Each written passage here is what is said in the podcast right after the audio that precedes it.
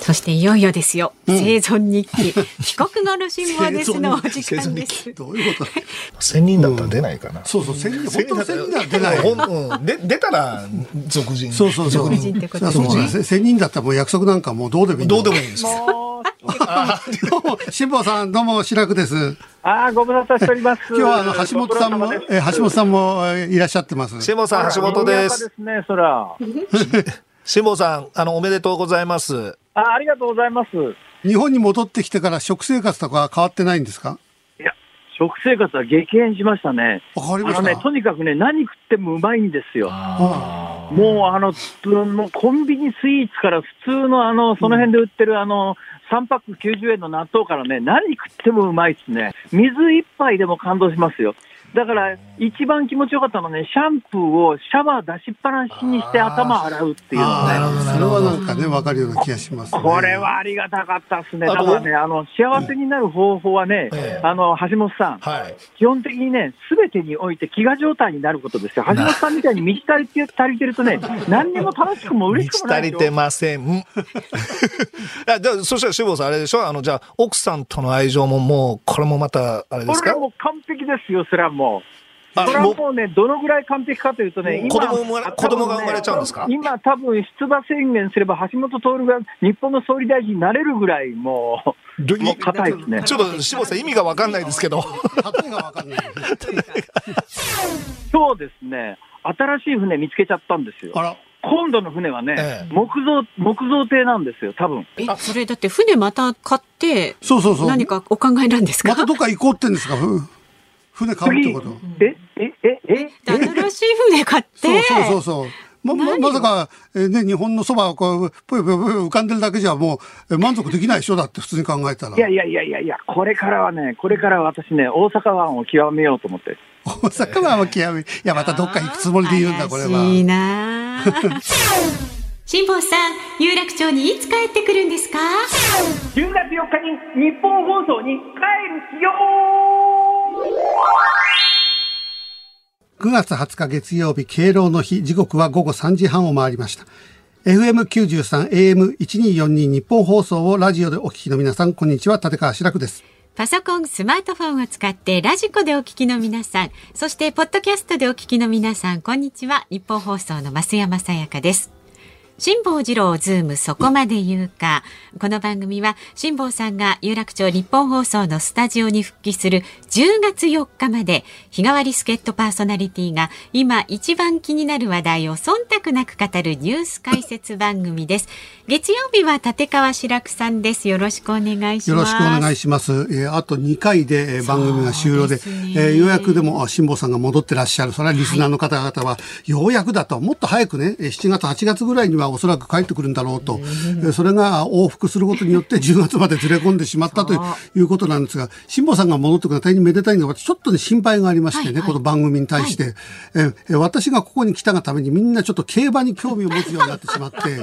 うなんですよ。それでね、そうなんですよ。あの、今日はあの、祭日なんでセントライト記念っていうのはええこの後45分にはい。出走するんですよ。はい。えーそしたらもうみんなね、あの、馬券をじゃあ買おうなんつってね、そしたらま増山さんまでね、えー本当はこの台本の下読みとかしなくちゃいけないのに、スポーツ新聞広げてね、赤ペン耳に刺してねはい、どれにしようかって、で、浅間のいたずらって10番人気のね、そうえーその馬買っちゃったりしてんですよ、それも。ちゃいましたよ。ねあのネーミングから思わず。そう、名前が浅間のいたずら。ちょっと可愛いじゃないですか。ね、なんとなく面白いい。名前じゃないですか。はいはいえーだからね、もう45分今ね、このスタジオなんかテレビがついてて、競馬流れてたりするから、そっちが気が気で、それでね、あのー何が心配かっていうと、はいはいまあ今週、ええで、来週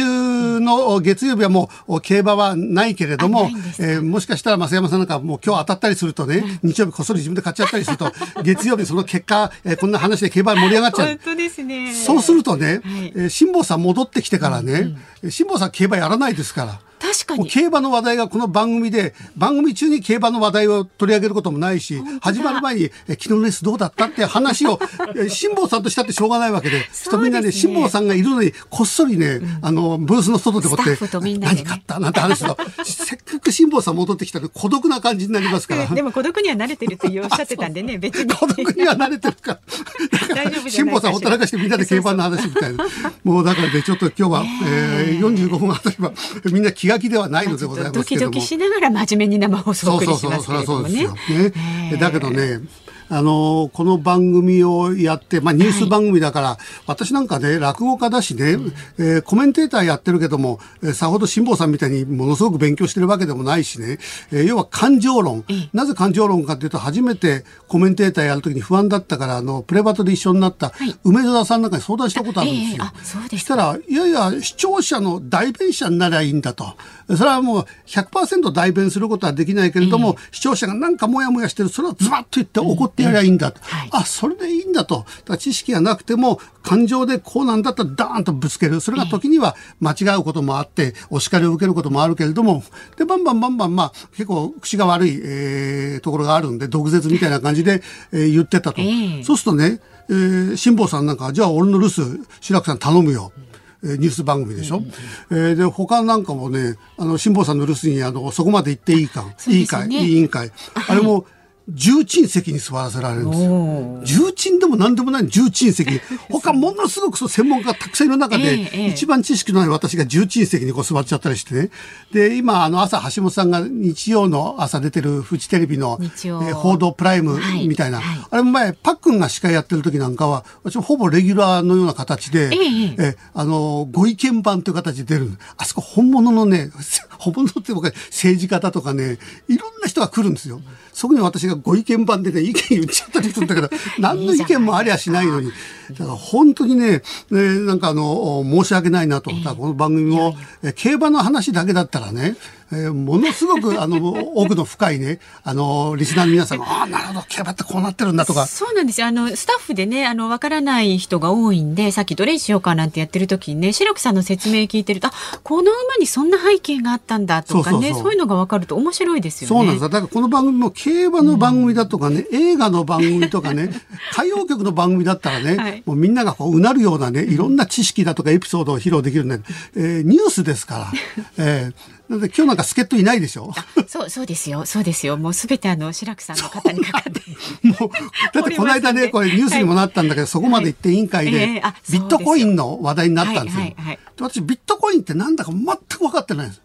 えもう本当にね、あの、アナログ人間なんで、お財布の中にね、何万円かお金を入れて全部現金で、カードは私持ってないですから。カードも使わないと。ええだから、あの、スマホで買い物もできないんです。あらーで、入ってますよ。あの、LINEPay。あええあと LINEPay はねクイックペイもできるようにかみさんがしてくれた、LINEPay は弟子がえお歳暮かなんかで2万円とか3万円くれたのが入ってる けどで、そう。でも、使い方がわかんない いくら教わっても、コンビニで、はい。えーあの、やると、緊張しちゃって、あ、もうちょっと使う勇気がそ出ない。れ何をどこに押していいか分かんなくなっちゃう。もうビそれでもうまぐまぐしてるうちにこう閉じちゃったりするから、あ やっぱ現金でいいですみたいになったりするから、なんかもうね、ビットコインって言われると全然、だからそのまあ重鎮席に座っている人間がビットコインを知らずにね、その論客たちと語るっていう。まあ、斬新ですねだ。かも最初から白旗あげて、えー全く知識ありませんと。えーただ、昔の人間、昭和の人間なんで、怪しいものには近づかないという。怪しいものにええは。だけど話をみんなのね、あの先生方の話を聞くと、あ、なるほど、こういうもんなんだって少し理解できて、で、増えたり減ったりするわけでしょ？うんそうですねそこでやっぱね、他のね、論客たちと違って、落語家でトンチが効くから、はいあこれからのご祝儀、落語家ってしょっちゅう祝儀もらえますから、ええええこれをビットコイン制にしたらば、いいなと。ああ、それでね、うんビットコインでね。そう。だって祝儀がね、じゃあ、師匠今日はあの車代です。1万円もらったりね、え2万もらったり3万もらったりするわけですよ。それがビットコインだったら増える可能性が。そうですね。うんそうするとね、司会の、えー黒木さんがね、いやいや、でも減っちゃうこともありますよ。だって減ったっていいもんだって、元から祝儀ってももらわないと思うやん。そうか、ギャラとは違うところのね。そうそう、ギャギャラとは違う、で、これはマイナスになる、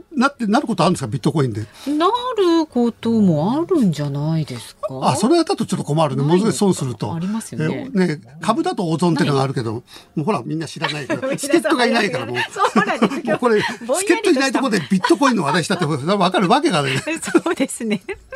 まあまあ、そう、そういうことなんですよ。なんか知識がない中で、この番組で一生懸命感情論にお付き合いいただいてね、ありがたいなと思ってるんですけども、えー、あ、この間台風。はい。あ、そうですよ。なんかあのね、地方でお仕事疲労病やってるから、はい、あの、あの森さんのね、予想なんかいっぱい聞いてる、はいはい、結構天気のことは知識はあるので、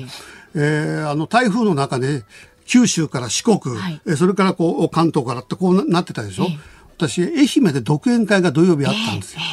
えー、えー、それであのちょうど愛媛に向かって瀬戸内海の方向台風が来ると。えー、で私は土曜の朝行く予定だったのがもう森さんに相談して無理だと。はいはい、それでじゃあ前乗りしようとなったんだけど、うん、もう片っ端から欠便欠便欠便。で一便だけ松山行きがあって、えそれを予約したんだけども当日になって、えー、U ターンする場合がある。戻ってきちゃう可能性が、えー、これ JAL だったんですけど、はい、で全日空の方はもう全部欠便なんです、えー、で全日空は全部欠便なの。なんで JAL の方は出すんですかってあのたあのうちのスタッフが聞いたらば、えー、えー、あの操縦者パイロットが大丈夫ですと言ってると。あ、そういう。そういう判断なんですか？パイロットが強気だと言って、弱気だといかねえのかなって、もうちょっとこ怖いじゃないですか、そんなの。なんかね、きちんとでも何かまあ、何かはあるんだけども、ね、簡単に説明すると、機長の判断で大丈夫ですよということ。えでも、あの、戻る可能性があるのでって、戻られたらね、あの、新幹線で行かなくちゃいけなくなって、新幹線6時間ぐらいかかって、でも台風だと瀬戸大橋を今度は、あの、普通の岡山まで新幹線で行って、普通の電車、在来線で、瀬戸大橋を渡れない可能性もあるじゃないですか。だから弱っちゃったなと思ってね、あの、仙台の商店の司会やってた円楽師匠なんかは、はい、えー、あの、やっぱり一回台風が中で U ターン、羽田に戻りますから、怒り出しちゃって、あの、俺の落語会やる市民会館が見えてんだ あの、てて。パラシュートだです俺はパラシュートしょって飛び降りようとしたって話がある。そういうわけにはいかないから。そうですね。したら、あの、高松空港行きがあるって言って、そこまで、それは台風からかなりちょっとずれてるから大丈夫。で、そこまで行って、えー、タクシーに乗って2時間半ぐらいかかりましたね。でもちょっとね、大変でしたね。でもそれほど大きな台風じゃなかったですよ。夜ね、11時ぐらいも300ミリぐらい降るって言ったから、ちょっと買い物に行って傘持ってなかった。はい、で、10メーターぐらい歩くとアーケード街があって、そこにコンビニがあるんで、うん、まあ10メーターぐらい濡れてもいいやって言って、でもそれほど濡れなかった。でもカメラマンとかいっぱい出てて、私が帽子目深でマスクして、とっとっとって明日カメラ向けようとしてたらもう勘弁しても。次の日落語家、落語やる人はなんで台風だか走ってんだって、ねえー、そんなことございましたけどね。まあ、ねご無事でよかったです。はい、えー、まあでも間もなく、えー、45分出走するという。私たちはあの粛々とこのズームそこまで言うかをしっかりとお届けしていきますからね。はい、当然ですよ。はい。じゃあまず今日もね株と為替の値動きから今日の東京株式市場は祝日のためお休みです。また為替相場は、えー、現在1ドル109円90銭で取引されています。さあ、この後は週末のニュースを振り返るズームフラッシュお送りします。で、4時台は政策アナリストの石川和男さんをお迎えしまして、今日からできる身近な SDGs について伺っていきます。番組ではラジオの前のあなたからのご意見お待ちしています。メールは zoom zoom アットマーク一二四二ドットコム。番組を聞いての感想はツイッターでもつぶやいてください。ハッシュタグ漢字で辛坊治郎、カタカナでズーム、ハッシュタグ辛坊治郎ズームでつぶやいてください。この後は週末のニュースにズームしていきます。ニッポン放送ズームそこまで言うか毎週月曜日は立川志らくさんとお送りしています、はい、では先週末から今日にかけてのニュースを紹介するズームフラッシュです総務省によりますと9月15日現在65歳以上の高齢者は前の年と比べて22万人増えて3640万人となりました。総人口に占める割合は0.3ポイント上昇して29.1%と過去最高となりました。時事通信社は自民党の総裁選挙について今月の13日から19日に自民党所属の国会議員に支持動向調査を行いました。河野氏と岸田氏が所属議員の25%前後の支持を固めています。立憲民主党の枝野代表は昨日次の衆議院選挙に向けた新たな政権公約を発表しました。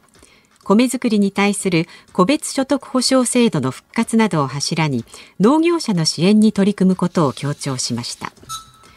埼玉県の秩父鉄道の線路に無断で立ち入ったとして共産党の山添拓参議院議員が書類送検されました。山添議員は鉄道の撮影を楽しむ撮り鉄でした。政府は新型コロナワクチンの接種証明をスマートフォン画面で表示できるようにする方針を固めました。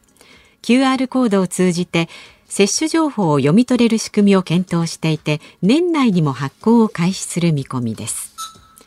大リーグエンゼルスの大谷翔平投手は日本時間の今朝アスレチックス戦に2番投手で先発出場しました。投手として8回2失点を好投しましたが味方打線がリードを奪えず勝利投手の権利は得られませんでした。103年ぶりとなる2桁勝利2桁本塁打の快挙達成は持ち越しとなりました。そこまで言うか。あのメジャーリーガーの大谷、えー、選手のね、話題がこう連日、ただホームランがもう抜かされてしまったでしょ？はい、そうですね。うん、でやっぱり後半戦、えー、あのホームラン量産できないような状況になってる。うん、だから結局日本のメディアは2桁勝利、えー、2桁本塁打、えー、この快挙が達成できるかどうかに今スライドし始めてるんだけども、えー、それはでもあのファンからすれば、うん、えー、本塁打を取ってほしい。えー、ただあのイチローさんの時もそうだったんだけど、やたらその数字ばっかを追っかけるじゃないですか。本来野球の楽しさっていうのは、その選手がそのチームでどれだけ活躍して勝利に貢献するかっていうね。はい、私はあの、ドラゴンズの落合、元監督、選手時代から大好きだったんで、ロッテ時代好きだったんだけども、結局、あの、三冠王のその数字ばっかりで、で、あの、優勝争いには当時ロッテは絡まなかった。うんはい、えー、だからなんかね、えあんまり面白くないんですよ。それがドラゴンズに移って一時読売ジャイアンツにも入ったんだけれども、その時はパ・リーグにいる頃よりかは落ちたんですよね、成績がやっぱり。でもね、本当にいいところでホームラン打ったりとかね、えー、あのそれがものすごく楽しかったんで、だからあの今年はまあこんな感じでしょうがないんだけども、来年以降はあの、えー、大谷選手がどうやってあのチームに貢献していったか、そこら辺もあのあの本来野球ファンだったら楽しみに見るべきだと思いますね。数字にとらわれすぎず、うん、この二刀流っていつまで続けるのかなっていうねこれそれはずっとだったら多分無理でしょう。選手寿命短くなるでしょ。そうですよね。体力的にね、うん、厳しくなります、ね、だっていろんなあの元ピッチャーの人が自分が先発して投げた、次の日は動けないっていう、はいはい、それを大谷の場合は投げた次の日もう、えー、バッター出てそれでホームラン打つからすごいって。でもそれが2年3年4年と続けて果たして持つかっていう、やっぱりどっちかに、えー、例えば、えー、あのヤンキースなんかに入るとどっちかしかやらせないみたいなね、はいうん、なんかそういった選択もいつか、えー、迫られる日が来るんじゃないかなって気もしますけどね。その時どっちになるんですかね。そうですね。っていうのもね。うん、それから、まあの共産党のあの山添議員の撮り鉄の問題、これよく、あの撮り鉄のイメージがどんどん悪くなっちゃうんですよ。撮り鉄別に、あの、で、すごくいい趣味じゃないですか。そうですね。ただ最近ね、ちょっとあの問題になることも、ね、そうなんですよ。ホームからこう乗り出すみたいな。はい、全員じゃなくて一部のその、ルール、マナー違反の人がやると、えー、あの、それが、あ、取り鉄ってと迷惑だなっていうふうになってしまう。はい、それがましてや議員がね、こうこれをやってしまったっていうことで問題があるんだけど、これ不思議なもんで、あの、広帯の八代さんが共産党の、えー、あの、間違いを言ってしまったってことで、袋叩きになって、えー、そしたら今度は、なんかうまい具合にこう共産党を叩くようなニュースがこう出てくるこのバランスは誰かがなんか後ろで動かしてるのかなっていうそんなことはないとは思うんだけどちょっとあのうがった見方をしてしまいますけど、えー、あとはあ高齢者65歳以上、はい、えー、どんどんどんどん、うん、日本の,、えーあのね、年齢層がこう高くなってくるので私で自分はまだあと8年か65歳になるまで、はいうんで、お年寄りは大事にしましょうとかよく言うじゃないですか。ええ、ちょっと気に入らないのはね、はい、世の中のその動きはお年寄りを大事にしましょう。これだけお年寄りが増えてるんだから高齢者を大事にしましょうってなってるんだけども、文化、あそれから芸能とかそのテレビとかね、え、それがね、年寄りを排除してるような気がするんですよ。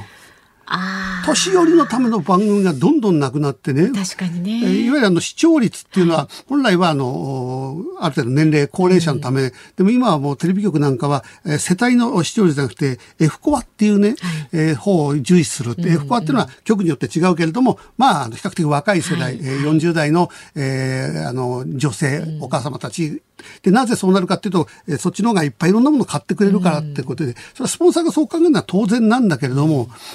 やっぱりあの、温故知新じゃないけども、うん年寄りを大事にしないあの文化っていうのは廃ってくんですよ。そうですね。え今のそれは歌でもね、私が古い歌が好きなのは別に、あの、えー、年齢が高いからというわけじゃなくて、もう20代の頃から好きなわけで、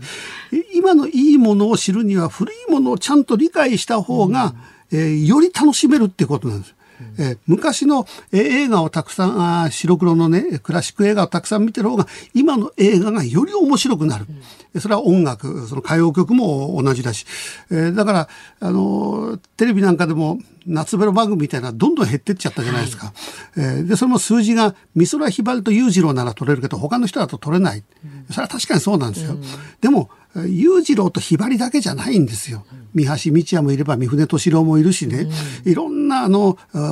寅さんだけじゃなくてフランキー堺もいれば森重久彌も三木のり平もいた、でもこの人たちだともう今の時代数字が取れないからじゃなくてこういうすごい人たちがいたんだっていうことを、えー、あの現場の人たちがどんどん出さないと、しまいにはもう現場にもうほとんどそれを知ってる人がいなくなってしまう。そう、ね,、するともう、えー、もう絶対出てこなくなっちゃうわけでしょ。うん。うん、そうすると結局、あの、文化を大事にせず、日本の文化、芸能っていうものがどんどんどんどん滅んでいくことになるんで、だから私この65歳っていうのがこれだけ増えてくるんだったらば、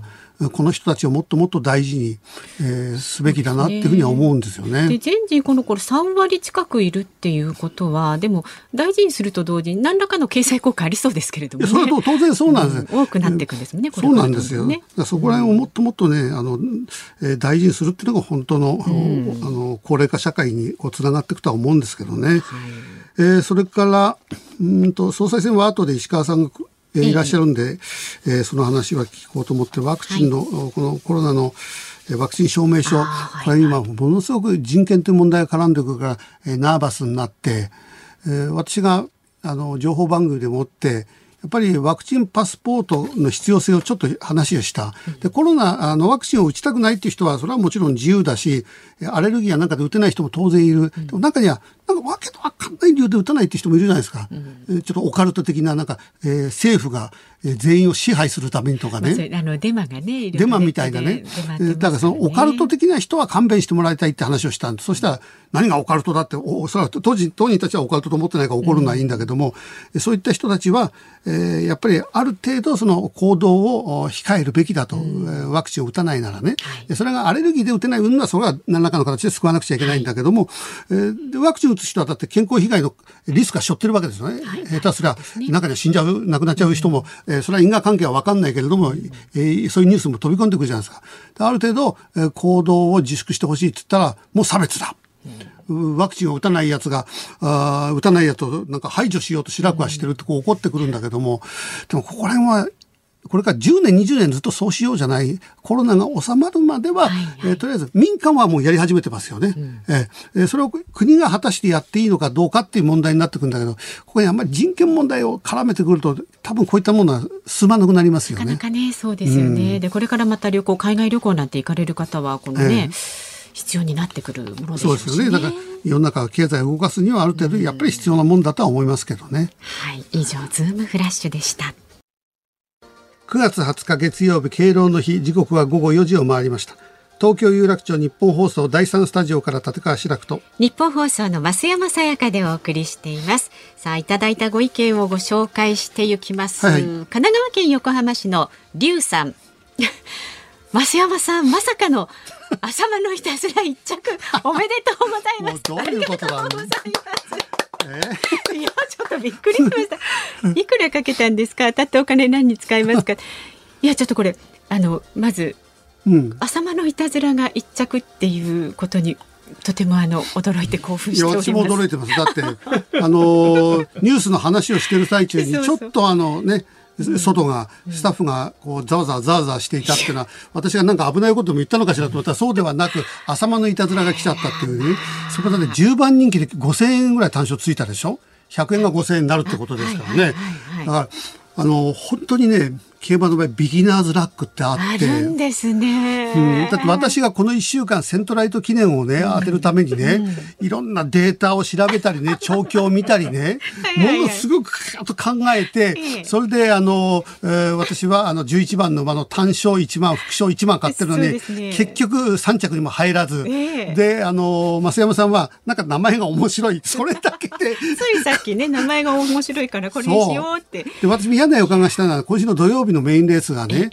アイアム早すぎるっていう馬が1着で、2着がね、えお主何者っていう、ちょっと面白名前が来てんですよ。面白名前面白名前の引っ張りがあるから、浅間ないたずらもちょっと面白名前の部類に入るから、これが来たら嫌だなと。データからしたらまず来ない。あそうまずなんですかまず来ない。調教もそれほどいいって聞いてなかったから、こんなものお金ドブに捨てるぐらいで俺に頼んでくれたら飲んじゃうのに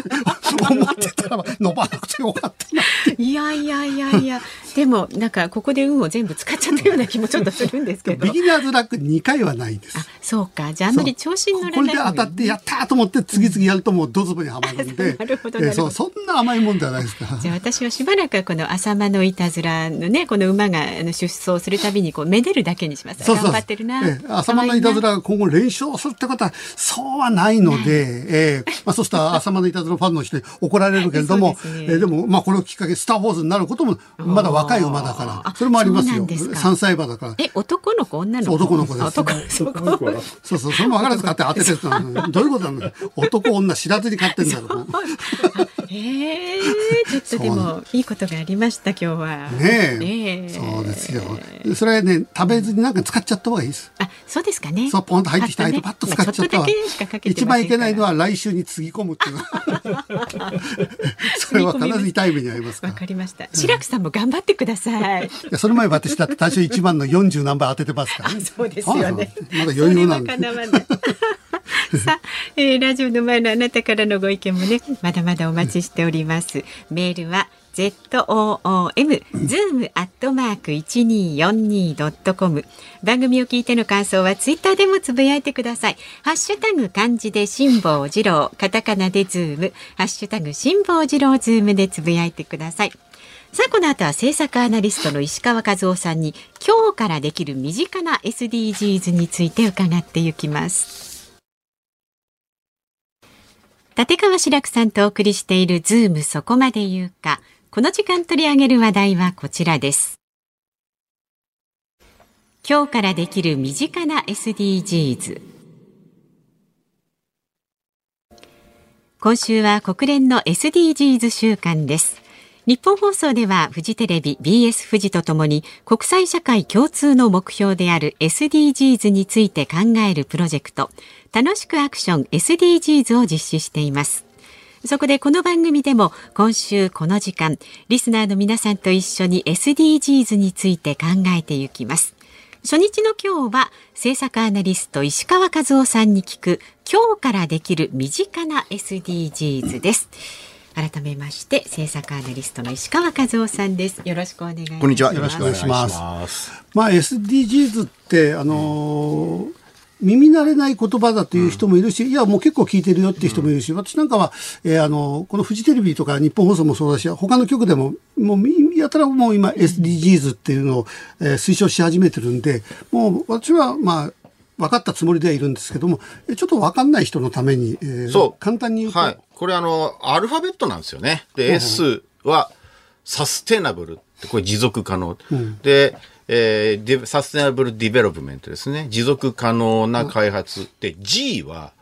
ゴール。ゴール？目標。で、S ってのはまあ、ゴールがたくさんあるので、その複数形で。だからね、SDGs って書くと、S ちっちゃいんですよね。うんうん、小文字で書いてあるんですよね。で、あ、そういうことなんですね。そう。で、あの、うん今ね、まあネットとか、もうスマホが普及してるんで皆さんちょくちょく SDGs っていう言葉は見ると思うんですけど、うん、まあ白木さんおっしゃるように、いまいちなんじゃこりゃという方もいらっしゃると思う。いろんなのがあるんですよね。そうそうそう。でね、私はね、政策をずっとやってきた人間なので、最初から知ってまして、これ始まったのがね、えー、今から5 6年ぐらい前かな、はあ、国連のサミットっていうのが、うん。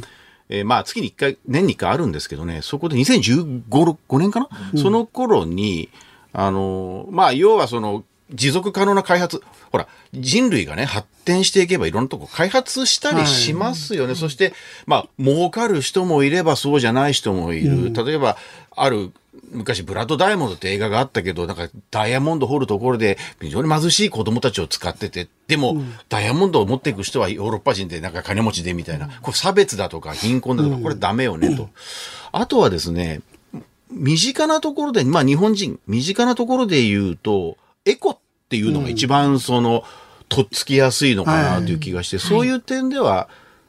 いや、言ってみる。まあ、これから解説しますけど、私がこれから喋ることは多分皆さん身近でもうすでにやっていること、あるいはできることかなと。そんなふうに思います、ね。一番あの、わかりやすいのはあのエコバッグですよね、最近だと。そうそうそうそう。えーあのーコンビニでその、白いはいコンビニ袋、あれを、まあ、あれってビニールですから、はいそれなりに資源ですよね。まあ、そのままこう捨てちゃう。まあ、ゴミ袋に使ったりしてますけれども、捨てちゃう。これはもったいないよねと。だったら、自分でカバン持ってって、そこに入れておけば、それはレジ袋というゴミが減るじゃないか。というコンセプトで、あれを有料化することで、なるべく使わないようにしようって。まあ、一つの取り組みではありますよね。まあ、日本人は本当真面目で、ねえこういうのが根付くのかなと思ったらすぐ根付きましたね。そうそうそう。だって、うん今コンビニとかね、あのドラッグストア行くと、もう、あの、レジの、あの、おお兄さんに聞かれますよね。あの、どうしますか？あの、レジ袋って言って。で、僕は、あの、大概レジ袋っていうのを使っちゃうんですよ。なぜかというと、あの、エコバッグ忘れちゃうんですよ。あしょうがない。これ話して忘れちゃう。忘れて、持ってくの忘れちゃうんで、ただ、あの、レジ袋は、そのままポイッと捨てるようなことはしないで、やっぱりこう、ゴミ袋として家で活用したりして、それはそれで一つの SDGs かななんて思いながらやってますけどね。私もあのゴミ袋はもう以前からずっとこう丸めておいて、ゴミ袋に使ってましたけどね。うん、まああのでももともとはえ昔のサザエさんじゃないけれども、みんな買い物かごを持って持ってね買い物に行くっていうのが当たり前だったんですよね。でもそれは、えー、面倒くさかろうからもうスーパーマーケットやなんかでもってちゃんと袋を用意してあげましょうに変わったんですよね。そう、それがだんだんだんだん、やっぱりこれもゴミじゃねえかみたいな話になったので、もう一回エコバッグと言って、だってエコバッグ売ってるんですよね。そうなんですよ。結構これがね、いいものはいいんですよ。いいものはいいんだけど、いいので重いんですよね。だから持っていかないとか。ただね、これ、せっかくなので、あの、これ、それぞれの価値観によると思うんですよ、個人個人の。いやいや、自分は、その、エコバッグは、持ってて、それ使ってますと、レジ袋使ってない。そういう人もいるかと思うと、いやいや、エコバッグ自体はちょっともう高いし、めんどくさいと。だけど、ちゃんとレジ袋もらって、それは二次利用として家に帰ってゴミ袋として使ってきちんとそれはゴミ収集便に出してますっていう人もいるので、それぞれの価値観うんだと思うんですだからあのえーエコバッグを持ってない人をね、ええちょっと白い目で見るおばちゃんみたいなのがいるんですよ。あんたまだ持ってないの？っていうね。それちょっと困るんですよね。え別に、そうですね。まあ、あの、そういう意味で言うと、あの、まあ、私今日今ここに電車で来たんですけど、ええ白い目で見られるというとですね、あの、まあ、マスクですよね。ええマスクもこれすごく SDGs に関係していると私は思ってて。っていうのはね、白木さん、去年ね、コロナが始まったじゃないですか、去年。で、ずっとこうみんなでこうマスクが足りねえとかなんとか言って、あの国が補助金出して作るとかいろいろやったんだけども、途中で、あの、安倍総理の時に安倍のマスクというええちっちゃいマスクね。ニックネームの、え、ちっちゃいあの、あのマスクは、普通のマスクと何が違うかというと、何遍も何遍も洗えるわけですよ。で、今私がやってるマスクって多分皆さんそうだと思うんですけど、不織布の、使い捨てでしょ？おそ。らく使い捨てマスクでしょ。ってことは使い捨てなので、1日経ったら捨てちゃうと。これゴミですよね。で、ゴミでもったいないってんで、いや、何回か洗えるように布マスクにしましょうってんで、アベノマスクっていうものが、まあ、まあ、国がやるのはどうかと思うけども、やっちゃったんで、あれ、ああなんですけど、あれも一つの価値観なんですよね。さあ、どっちがいいですかというのがね。でも今はでも布マスクよりも不織布の方がえコロナを防ぐっていうことに関してはえー有効的なわけですよね。だから、それもそうなんですよね。コロナを防ぐ不織布でも使い捨てを選ぶのか、コロナのリスクはあるんだけれども、ゴミになるのが嫌だから布マスクはコロナリスクはありますよ。どっちを取るかっていう私は不織布を取りますけどね。うんまあ、今はね、やっでもぱり人によっては。人によっては見てると、あ、この人布マスクって私見ちゃいますよ。あこの人布じゃんみたいな。うんでもあの感染症の専門の人は、えー布マスクはもうなくなってほしいぐらいのことはおっしゃってますね。そうですよね。でもその情報って、浸透してんのかな？でもかなり街中見ると今あんまり布マスク、いや、例えばおしゃれの人は、えー、あの、あ、松山さん私はね、時々ね、交互に使ってます。布と、あの、不織布と。あ、そうなんですか、ね、はいうんあの私なんかはね 布のおしゃれなマスクも持ってるんで、えええー、人中に出る時には下に不織布をつけて上に布をつける。あのシートが不織布のシートみたいなのだけがあるんですよね、うん、口元にこう入れる、えそう。なんですよ。だからそれを使ったりはして、それって新新たなだから両立じゃないですか。そのそうやって、ね、白木さんみたいになんかマスクもねただやるのは嫌だと、うん、おしゃれしたいという人はその布マスクだけだと心もとないので、その中にこう。こう入れ不織布と同じ成分、あの、機能のものを入れてやるとあそれいいこと聞いちゃった、だから布だけにしとくとね、そういう人に、あんた布ねってこう言われちゃうといけないし、白さん、情報番組でコメンテーターをやってる割には布なのって言われちゃうといけないから、ちゃんと見えるように不織布を出して、出してね、そういうやり方をしますね。だからそれも、だからどっちを取るか。って、この SDGs の中には、エコってのはまあ日本人にはすごく身近だと思うんですけど、他にも16種類のその分野があって、その一つが実は健康維持っていうのも。健康維持っていうのは具体的にはどうすればいいんですか？だから、あの、まあ、一つはその、なんていうのかな、この間実はね、僕はすごく問題意識があるのは、あのー、今、日本って高齢社会じゃないですか。で、認知症に関係すごい僕は問題意識あって、自分がそうならないように、今からもう、例えば、週に何回か、その、スポーツ教室通ったりなんかして、いろいろ努力を始めてるんですけれども、はい、例えばその、認知症にしてもないしも、そういう健康を害すると医療資源を使ってしまうと。で、これはやっぱり生産効率が下がるだとか、いろんなこう、ものを使ったりするということからすると、これはやっぱり持続可能な、その社会の維持には、阻害要因じゃないかっていうような話もあるので、それは僕もそう思ってるので、この健康維持するというのは、まあ、あの、まあ、ラジオで言うのはちょっとあれかもしれませんが、僕はなるべく病気にならずに、まあ、そのままピンピンコロールで行こうなんていうことをね、うん、あの、ずっと前からこう、いろんなところで公言してますけれども、そういうようなことっていうのも、一つその持続可能な社会、うん、何も開発だけじゃなくて、社会がその持続可能で、その、うちの親もそうだったんですけど、やっぱり親が調子悪くなると子供って親に時間取られちゃうじゃないですか。うん、で、親の面倒って大事かもしれませんけど、でも僕は自分の子供が二人いて、自分が将来、まあ仮に不幸にしてそういうふうな体が動かないとかなった時に子供に面倒見てもらいたくはないな。なんか子供のそういうものを邪魔したくないなって僕は思うので、うん。彼らの持続可能性を阻害したくないなと思いながら、じゃあ自分で健康、とにかく死ぬ直前まで健康でそのままコロッといくのがいいな、みたいなね。うん、ちょっとそれあると思うんですよね。それも含めての SDGs。そうです。だから身近なものからやっていこうっていうと、うん、えー、まあ、エコバッグがそう。そうですね。あとですね、最近これあの、喫茶店、あの、例えばスタバとかタリーズとかなんですけど、ストローが、ね、あ、ストロー変わってきましたね。あれ変わってきましたよね。はい、えー、それと、まあ、そしたらあのストローがなんか美味しくねえとかなんとか、まあ、文句も出てるが、まあ、それはちょっと我慢してみたいな話だと思うんですが、あとあの、アイス、ホットって前から紙じゃないですか。はいアイスって昔、昔、以前はあの、ビニールというかプラスチックだったでしょ、はいはい、あれね、白くさん、最近ね、スターバックスはね、アイスも紙なんですよ。そうなんです、ね、あ、そうです。か。そうそう、変わってきてるあとね、僕ね、本当にケチくさい話ですけど、うん、あの紙のやつうち持って帰るでしょ、はい、持ち帰りで。あれ、洗ってあれコップに使ってるんですよ。紙のですか？これ、あの、私ちょっと今使ってるんですけど、うん、これ紙じゃないんですけど、あのタンブラーね。タンブラーで使えるものとかもありますよね。そう、タンブラーは、これ昔あのタリーズで私、タンブラー買って、はい、あれね、一回ね、確かね、何円か割り引くんですよね。へえ、あ、割り引いてくれるんですか？そう。で、それ持って、あの、増山さんの持ってるスターバックスのやつやつは、それ持ってって私のに入れてちょうだいってやる。それもできますよね。できるんです。うん、そうするとほら、紙とかそっちのコップ代が差し引かれて、安くなる。あ、じゃあ、でもこれも昔に帰ったような、昔あの、豆腐屋さんが売りに行くとみんな鍋持ってきたじゃないですか。そうそうそうね、今はもうなかなか普通にもみんなこう、放送されて買うけども、そう、お豆腐屋さんで鍋でいや、何にも、鍋がちょっと、汚れだけだって白くさんじゃないですか。そんなこと言うんだったら牛乳がそうじゃない？だって昔は牛乳は瓶でね、ああれ配達されてたのよ。知ってる？そう,、今はだってコンビニで紙パックで飲んで捨てちゃうじゃん。絶対僕はあのガラスで入れてなんかやってもらった方が、エコっちゃエコですわ、ね。だから牛乳配達大変だったの重たいっていうね、あれもあったし、あと野球場のあの、え飲み物なんかも、ビールなんかもみんな瓶でこう運んで、私学生のバイトしたことあるけども、瓶をこうやって抱えて、それで抜いて、それで注いで渡すんですよね。昔は。私初めてやったけど、あまりにも重くて神宮球場で、もうこれは持てねえと思って、あの、ケースいっぱい入ってたら一番ね、上に置いて帰っちゃった。ああとね、そういう意味でね、身近でね、これは見るのは、うちの周りのっていうか皆さんもそうかもしれませんが、ある某大手宅急便屋さんは自転車。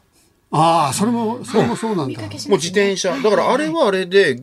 ガソリン使わないし、車使わないので、まあその点では SDGs。ただあれ、雨の日かわいそうですよねっていう。ウーバーの、あの、配達員も自転車でしょ、みんなそう。そうそうだからまあ、物事メリット、デメリット両方あるんですけれども、エコっていうことで言うと自転車の方が、まあ多少雨に濡れて申し訳ないか、かわいそうかもしれませんが、それはそれでいいよねっていう、まあそういう価値観だと思うんですよね。はい。それから、じゃあ身近でできるのはそういったことで、あとは、えエネルギーに関する SDGs これはね、ちょっと一つのサンプルで、はい。せっかくだから申し上げたいんですが、あの、エコ、あのね、例えば、豆に電気を消すとか、ガス栓を閉じるとか、水道蛇口を閉めるって、それはまあ、ある意味省エネとか省資源みたいな感じで誰でもできる SDGs なんですが、一つここで、あの、カーボンニュートラルって最近言われてるじゃないですか。はいで、国の方も、まあ誰が総理になるか知りませんが、誰になってもおそらくこのカーボンニュートラルっていうのは日本は進んでいくと思うんです。はいあの、それこそ極端なこと言うと自民党が別の政権に変わったとしても、これは進んでいくんです。で、日本だとやっぱりこういうカーボンニュートラルっていうと、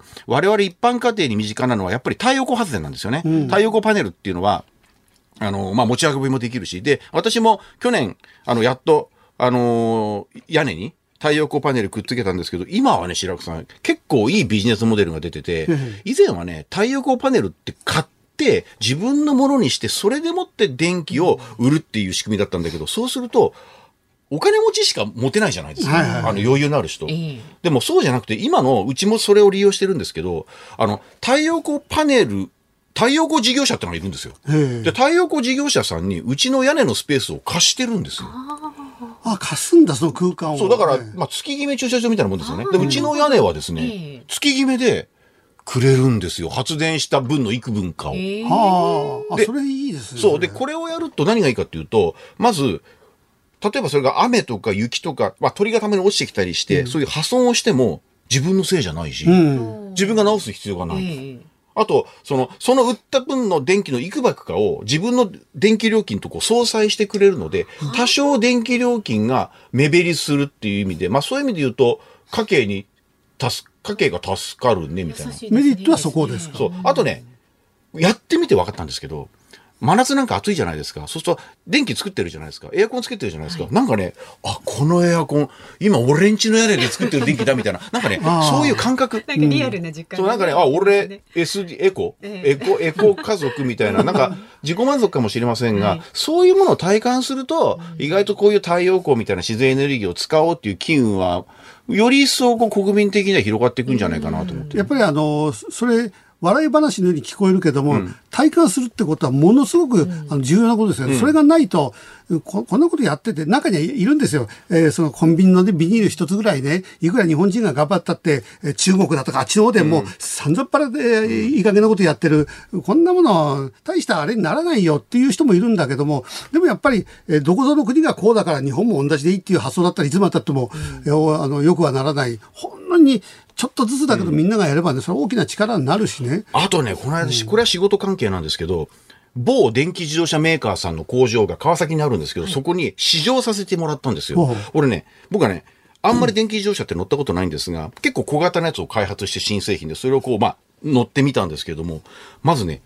静かだし、当たり前なんだけど、排気ガスがないんです。うん、そうですよね。これはね、また気分的に、いいことしてるなただのただの市場ですよ。ただの市場なんだけど、なんかいいことやってるな、的なね、ものがあって。感覚って大事ですよね。そうです。なんか、なんかいいことしてるっていう感覚があった方が続くってことですよね。僕もそう思います。だから、例えばさっきのスタバのあれにしても、あの、やっぱりね、その、海洋投棄でね、その、海の生き物たちが、ほら、例えば何かに引っかかったりとか、そのストローとかなんとか、この間もある、これテレビでやってたんですけど、クジラが死んでた、そのクジラの中を解剖して開けたら、胃の中がそういうね、いわゆるゴミ？全然その自然に帰らないゴミばっかでしたみたいなのを見ると、本当そのスターバックスコーヒーのストロー1個じゃないですけど、あ、なんかこうストロー頼まないないしは紙のストローにしたというのはなんか、なんか気分的には、あ、これが SDGs だなっていうのは、細かなところで体感をしてますよ。うん、あの、だから大きなきっかけになったのは、あの、えー、ウミガメの目にストローが刺さってたって写真が出たことがあるじゃないですか。ああーあれ見て本当にかわいそうだなと思った人いっぱいいるはずなんですよね。だから、ああそこら辺が、こうああいうちっちゃいことからやっぱり広がっていくってありますよね。うん、と、だから、ただまあしかし地球に何十億人も人がいて、あの、みんながみんな広がるのは時間かかるかもしれませんが、さっきまさに吉明さんおっしゃったように、その、自分たちがやったって全然ダメじゃんって思うんじゃなくて、まあ選挙の投票と同じで、一人一人がやってきゃ、まあやがて、それが結局自分にそのお金目、費用面も含めてメリットがあるっていうふうに分かってくるようになると思うので、まあそれまでの間、広げるようにこう、まあこういうメディアも含めてですね、SDGs についてできるところから推奨していくってのは我々今やったからといってすぐ帰ってくるもんではないんですよ。うん、でもその自分たちの子供が孫がそのひ孫の世代が住めないようなね地球になってたらどうすんだっていうことですよね。まあそれは例えばこの例えばこの台本にしても今あのまあちょっとごめんなさい聞いてる方は、うん、あのこういう番組やるときには必ず台本があって紙で配られるんですがこれがもしタブレットそれぞれみんなが持ってるスマホでも、これに全部 PDF で送って見るようになったら、紙というゴミは発生しないんそうですよね。ね。これも一つの努力かなと、はい。そう。だからテレビ局なんかでもあの、えー、収録の合間にお茶とか出るじゃないですか。そうすると女女性のタレントの場合は口紅がついちゃうといけないからって言って、うん、えー、あのストローやなんかもものすごくね気にしたりするんだけどもそれも今テレビ局も変わってきてますね。あなるほど。あなくなってるんですか？うん、そうそうそう。でそれを断るねあのタレントさんもいる。えストローいらないですよっていうね。えそう、そういう意味で言うと、あの、ペットボトル、ペットボトルも、あの、うちはですね、これ皆さんもそうかもしれませんが、これあの、実は商品のロゴマーク違う、商品名でビニールがついてるじゃん。そうそう、ついてますこれ捨てるときって、このビニールとキャップとペットボトル本体って違うんですよね。うん、あの、なんていうの、その分別だと。はい、で、これね、私もうずっとやってますよ。まめに、うん、これはやってる。本当はね、その、えこうビビビって剥がす、それも今、ないのがあるじゃないですか。元からね。元から。はいはい、それいいですね。で本当はいらないですよね。うん。いらない。うん。で、今ないのがかえってね、目立ってかっこいい気がするんですよ。ないやつが、はい、ないお茶とかが。だからそれがもう当たり前になって、もうそれなんかペラペラっとこうつけると、えそれはもう資源のあれになるか、もう全部もう直でいいじゃないかみたいなね。あと白木さんね、子供の頃覚えてません？缶コーヒーでね、缶ジュースとか缶コーヒーってピッてこう線抜くと、あれ前取れたんですよね。えー、昔取れて、あれがゴミになってたんですよ。うん、その辺に、道路とかで。でもあれ、いつの間にか、いつの間にか、記憶ないけど、いつの間にかあのくっついたまま、これ今若い人に言ってもわかんないかもしれないけど、うん、あれね、はいはい、前は取れちゃったの。ええ。それくっついたままですよね。そう。で、あれで取れてね、あれ鋭いわけ。たまに怪我するわけよ、手とか。でも今あれ完全にもうそういうふうなのがなくなって。だってあの、水やお茶のキャップが取れないやつあるじゃないですか。はい、ねあれなんかも最初はびっくりして、私無理やり引きちぎっちゃったから、ね、取れない取れない。取れない。いや、それ取れないよできてんだみたいなね。そうそうそうそう。だからそうやってやって、あの、だんだんだんだんそういう社会がそういうふうに浸透してから、あ、これが SDGs だな。まあ、これ SDGs17 分野のうちのエコという一分野の話なんですけど、まあ、それは、これからやっていく上で環境問題も含めて大事、より一層大事なんじゃないかなと、だから全部をやろうとしてもなかなか難しいんで、その個々にあったような SDGs を、うん、やっていけばいいっていうことですよね。うん、そうそうそう。まあ、短、本当身近なことで言うと、まず、とにかく使わない電気は消して。まあ合戦は占めると思うけど、うん、そういうところから始めると。でもエアコンなんかはどうなんですか、うん、あれ、今一つ分かんないのが、つけっぱなしの方がいいっていう、ええ、よく言われるじゃないですか。それね、僕もね、それ最初誤解してて、豆に消してたんですけど、あれ計算すると、あの、ある程度の温度だとつけっぱなしの方が、結局、電気代安いんですよね。これ電気代安くて、そのエコっていうことに関してはどっちなんですか？エコっていうか、エコっていうことに関して言うと、電気代が安っていうことは結局、つけたり消したり、つけたり消したりしてやるということよりも消費電力量が少ないので、うん、電気代が安いということは消費電力量が少ないということなのでエコなんです。エコなんですね。ある程度の温度ならば、えー、つけっぱなしにしてた方が絶対いいってことそれとさっき一部言った健康とかそういったこと効率性とか考えると、やっぱり夏の暑い時にエアコンをある程度つけとかないと、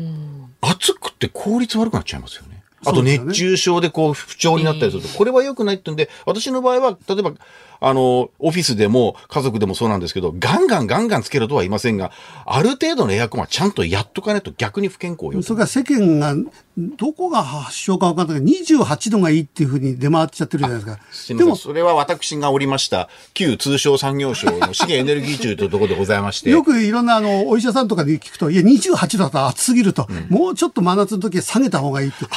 あれね、白くさん。当時の逸話大丈夫？いいですか？あのね、はい、28度でしょ？冗談じゃないじゃない。あれ、もともとは、うちの役所で提案する、私が元いた役所で提案する温度はもっと低かったんです。ところがあんまり低いとマスコミに叩かれるっつうんで、高くしちゃったんです。そうなんですか？それで28度っていうとんでもない、ね、あの温度になっちゃったんですよ。それがだから未だにもうなんか、えー、信じて28度よか下げちゃうと悪いことしてるみたいな、そんな風潮すら、だからいいんですよね、もうちょっと下げたってね、暑い時には。だからね、あれ最初にやった時ってまだ1990年代なんですけど、当時の、今の経済産業省ね、の庁舎がもうね、ほとんど意味がないぐらい、意味ねえじゃんかって結局、今だから言えますよ。みんなね、温度下げてんの。そうでないと、ね、言った自分たちを下げてた 職員も迷惑だし、お客さんいっぱい来るわけですよ。ああいう役所って。その人たちにも迷惑なので、あんまりそういうところでケチケチするんじゃなくて、まあ、健康と省エネのバランスをそれぞれ考えてくださいと、こういうことですよ。だ要は結論は28度にしなくてもいいし、こまめに、あの、エアコンの場合は切らなくてもいい。はいということですね。はい、そう思います。えー、なるほど。うん、まあそういう分かりやすいところからね、あの一体 SDGs 何取り組んでいいのかって何なのか分かんないっていう方はそういうところからも徐々に、そうですね、自分の向いてるものから少しずつやっていくっていうのが大事だってことですよね。はい。で SDGs に関連して日本放送からここでお知らせなんですが、今週の土曜日午後1時から特別番組がございます。一緒にアクション SDGs できることから始めませんかを放送します。で番組では環境テーマに最近全世界的に話題になっている気候変動ですとか異常気象などグローバルな環境問題はもちろんですが、まあ、すぐに取り組める環境に優しいアクションまで幅広い視点で SDGs を取り上げていきます。パーソナリティは肌道子さんアシスタント新業市川アナウンサーそしてミーシャさんゲストにお迎えしてねお送りいたしますのでぜひお聞きになってください、うん、今日は石川和夫さんにお話を伺いました。どうもありがとうございました、はい9月20日月曜日敬老の日。時刻は午後5時を回りました。立川志らくです。日本放送の増山さやかです。さあご意見をご紹介します、えー、千葉県松戸市の方ですね。うんと DDGG さん、はいはい、あ誰でも大好きの略だそうです、うん、DDGG さん。えー、師匠の神宮球場のビール売りの話わかりますよ。今から40年ぐらい前に俺もやったことあります、うん、いとこに誘われて巨人対ヤクルト戦でやりました、うん、やっぱり重くて疲れるので階段に座って野球を見ていると近くの人に「おいビール」と呼ばれた時だけ行って売っていました。歩合制なので当然売り上げは少なかったけど野球が見られてよかったです。本当にねあの私大変だったですね。重いですよ、ね。うん、重くてね、それからね、ビールをこう入れようと思ったら、あれコツがあるじゃないですか。はい、なんかバーってや溢れちゃったりして、それをお客さんに怒られたりとかね。そう、それで結局、あの、もう、もう時効だからあれですけど、置いて帰っちゃったから、はい、お金に何にももらってない。そりゃそうですよ。放棄したんです。いやもう持ってねあの、うん、えー、その、ね、場所まで持って帰ってすいません。って謝ろうと思ったの重くて、ね、そこまでもいけなかった。もうそこまでもいけなかったもう気持ち悪くなっちゃって。現場に置いて帰っちゃったんですか？だからあの客客席 隅の方にそっと置いといて。それはかなりまずいですね。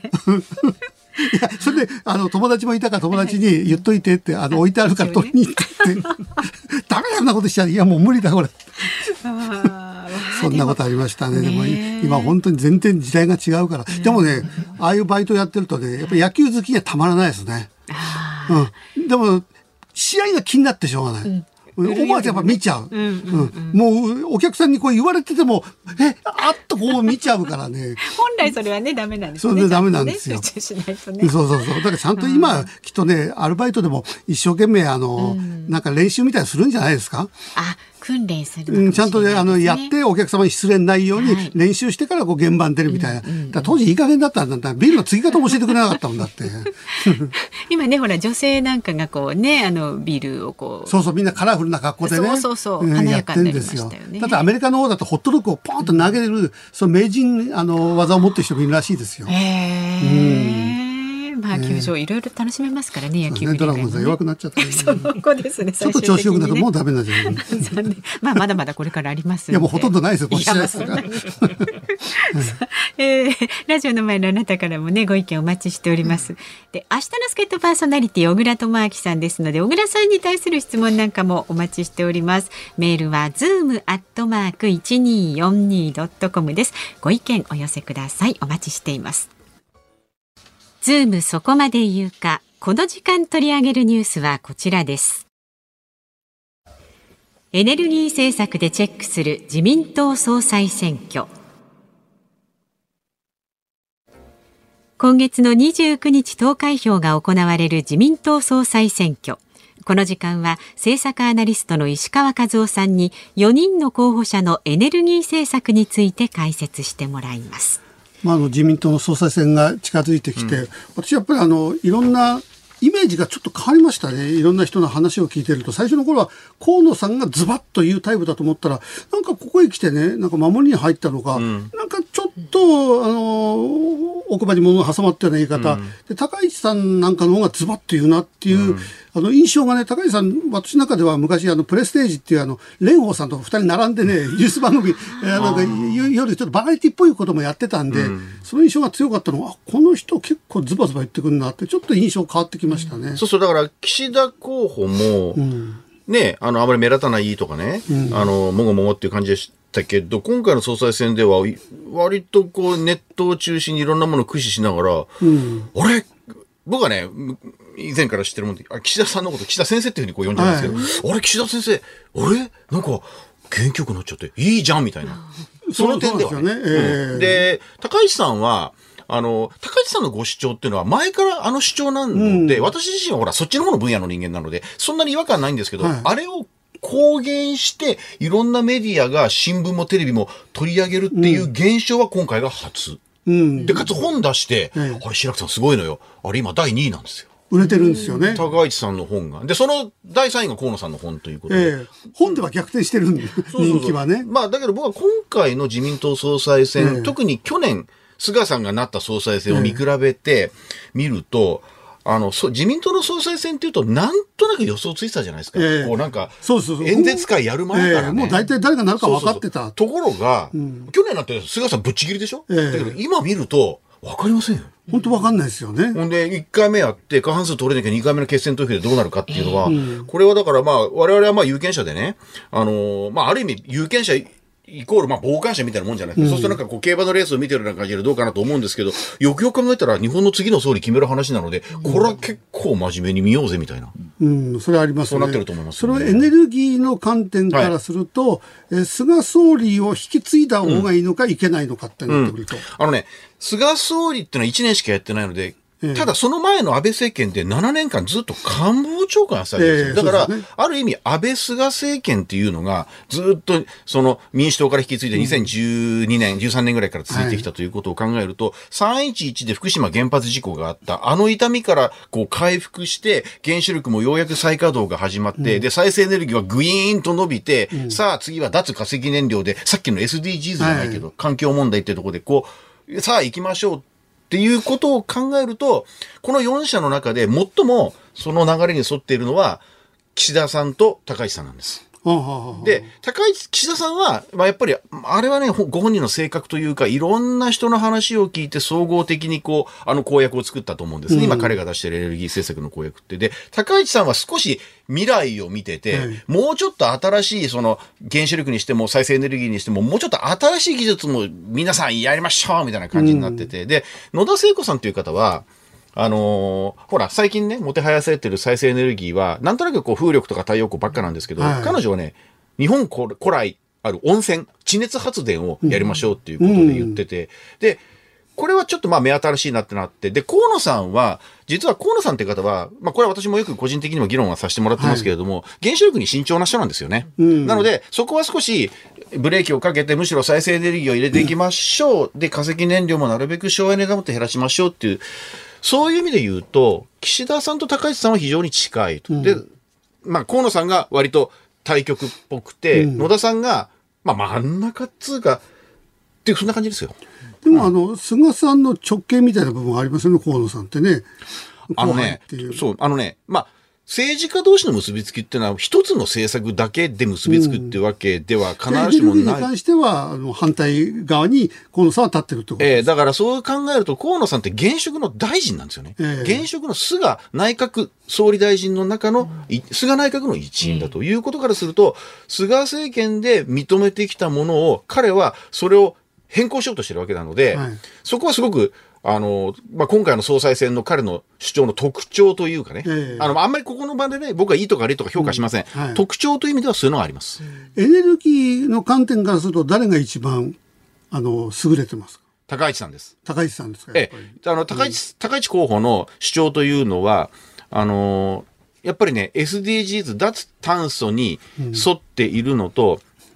その、やっぱりね、福島の原発事故で日本はどうしても脱原発とかそっちの方にトラウマがまだあると思うんだけど、それを克服しながら、やっぱり SDGs、脱炭素をやるには、再生エネルギーも非常に重要ですと。はい省エネもすごく大事なんだけど、やっぱり原子力っていうのはものすごいパワーを持ってて、これね、日本だとね、そうは思わないかもしれないけど、外国はみんな原子力はね、はい一部の国を除いてほとんどの大国は推進なんですよね。ええ結局、ただそれは原子力だけを推進じゃなくて、太陽光も風力うんも全部推進なんですよ。うんで、その中で日本は再エネはやりますと。だけど、原子力はノーってやっちゃうと、ここはね、まあ、片肺飛行というか、ちょっとその脱炭素のパワーとしてはすごくダメになってしまうと私は思ってますし、むしろ私のまあ専門でもあるんですけど、これについては、原子力については引き続ききちんとした形で311の、その、まあ、痛手から回復していくようにやっていくということが、僕は一番日本の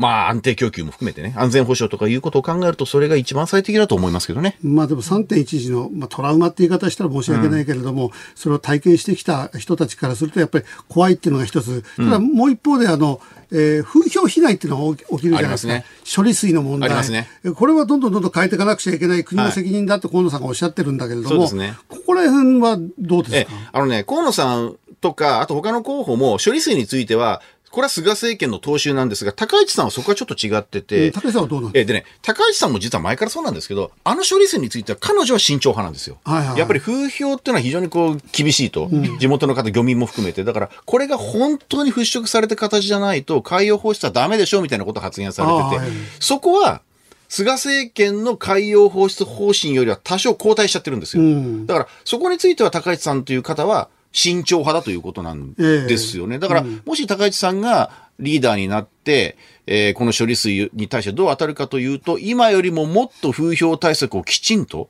した形でやることになる。で、それ自体は私決して悪くないんですよ。うんただし、ちょっと物の言い方なんですけど、高市さん最初にね、放出しませんみたいな言い方しちゃったんですよね。ああ、なるほど。あれはね、悪いけど、あれについては、ちょっと後退しているので、そこは、もし仮に主犯になられて、本当にリーダーになれるのであれば、そこはもう一度考え直して前に進んでほしいと思います。うん、その言葉を撤回してでも、はいでも風評被害を流す、えーなくすってことはものすごい大事なことですはいよね。。その高市さんの思想、そこは賛成です。なんだけども、菅政権の時はそれもやる。だけど、流すと。流すことによって大丈夫だと政府が認めるので、それで国内外にアピールして大丈夫だっていうことを言っていこうという、これは実はね、白くさんね、他の国の原発がみんなそうなんですよ。あ他はちゃんとやってて、いや、大丈夫ですというふうに言ってて、あとちなみに、日本の他の原子力発電所も全部そうなんです。だ福島第一だけがどうしても事故っちゃったので、地元に対してそういうのある、地元の風評とかあって、かなりセンシティブなんですけど、そこは科学的に大事なところの濃度まで下げるんだから、大丈夫でしょっていうことで、言ってほしいですけどね。まあ、エネルギーはそうなんだけど、コロナ対策では、えー誰がいいと思います？あのね、これはね、僕はね、これは岸田さんが最初に危機管理庁みたいな、そういう新しい組織を作ると。まあ私はもともと役人出身なので、組織を作っても作んなくてもあんまり変わんないんですから、が、ただ、危機管理庁を作るというその根拠が、やっぱり今のままだとなかなかその強制力、強制力を伴ったお、その、まあ、極端なこと言ったら都市封鎖みたいなところまで日本ってルールがないんですよ。なんか要請みたいな感じでね。えそう、なんか善意に頼ってるような感じじゃないですか。それはちょっといかがなものかっていうこ問題意識を最初にポーンと岸田さんが出して、その後に高市さんとか河野さんが追従してるような感じなんですよね。まあなぜかというと立候補の宣言がそれ、そういう順番に来たからっていうのもあるんですけど、あそこで岸田候補がボーンと言ってくれたおかげで、そういうふうな新たなルールを用意しておくとうんいう、そういう機運が高まって、その点では僕は岸田さんの業績、業績というか、総裁選におけるそのアピールの仕方はいいと思います。うんんあとは防衛なんかに関しては、アメリカの中国の問題なんかも出てきたじゃないですか。ええーあれもはっきりあの、えー賛成とおっしゃってるのは高市さんですよね。だから、高市さんは、すごく今回は、あの、まあ、彼女はもともとですね、大臣時代からもハキハキハキハキおっしゃるんですけれども、あそこまでやっぱりこういう国防も含めて、多少今までの日本からするととんがったようなことを発信してるじゃないですか。ええだって、白くさん、この総裁選、結構先進国とか中国、韓国、注目してますからね。毎日報道してるんですよ、彼ら。ほうほうほうほうで、そういう中で高市さんみたいにこう、対中国というか、そっちの方に少し強く出ようっていうのをこう、とんがった形で言うっていうのは、私はこれは日本の政治にとっては、いいことだと思います。今まで遠慮してましたよね。うんすごく。だから、そうでねでね、安倍さんという人は全然遠慮してなかったんですよ。ただ、そういうふうなことがあまり見えなかったんですね。日米関係が非常にいいっていうのは見えてたけども、日中関係でとんがってるっていうのはあんまり見えなかったんだけど、高市さんは、そっちの方を最初にこうアピールしているので、僕はそこは、やっぱ言ってかないかんと思う、中国に対しては。で今今回の場合はちょっとあの標的に難しいところがあるけれども、でも、もしかしたら高市さんっていうのは日本の第一、最初の女性総理、えー数年後、その可能性は十分あるってことですね。ええ、あのぐらい主張はっきりおっしゃってて、あのぐらいのね、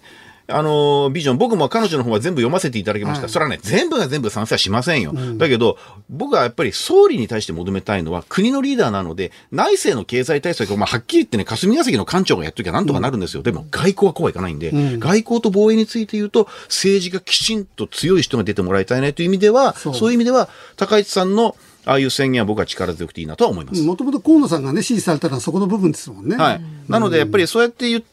国民をこう引っ張っていく、それに対してこう、頼れる、これは僕は総理の資質としてすごく大事なことなんじゃないかなと思います。はい、今日は4時台に引き続きまして、政策アナリストの石川和夫さんにお越しいただきました。どうもありがとうございました。エンディングリクエストお送りしているのは私立川志らくが選曲しました、えー、柏原芳恵で夏模様でございますね、はい。80年代のアイドルの独特のなんか、えーあの曲調っていうのがねやっぱ80年代のアイドルにあってそうですねで私は学生の頃、よしえちゃんが大好きだったのですよ。えもうデパートのね、あの、屋上のイベントとか、えー遊園地のイベントにもお行きましたね。ええ。コンサートもたくさん行って、はい。えーこの夏模様っていうのはそのたくさんある曲の中で一番好きで、えーそれで落語家になってから自分がやってるラジオなんかにも呼んだ、呼んで、えーあと落語会にも来てもらったりとかね。ねで落語会の打ち上げで横浜中華街でみんなでご飯食べちゃったりして、うん幸せじゃないですか。そういう、あの、非常に、あの、で、その時に、あの、デパートのイベントで、はいえあの、よしえちゃんの、あの、い見に行って、嬉しそう。でくじで持って、あの、はい当ててもらったことがあります。で、サイン入りのね、ノートかなんかもらったりとかそんな話を、デレデレデレデレしながらね、とに言った思い出が、えーございますけども。へーまあ、あの、こその時代のなんか、あアイドルとかみんないますもんね。それぞれうん、ね。思い出がね、ありますよ。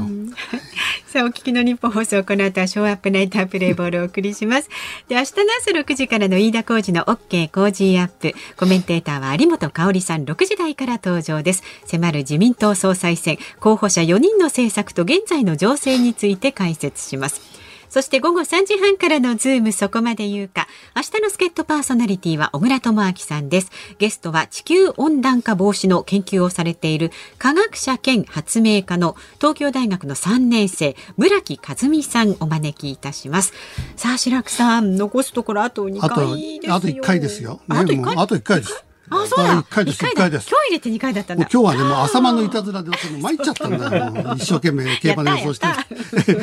まあ、ズームそこまで言うか、ここまでのお相手は、立川志らくと。増山さやかでした。それではまた。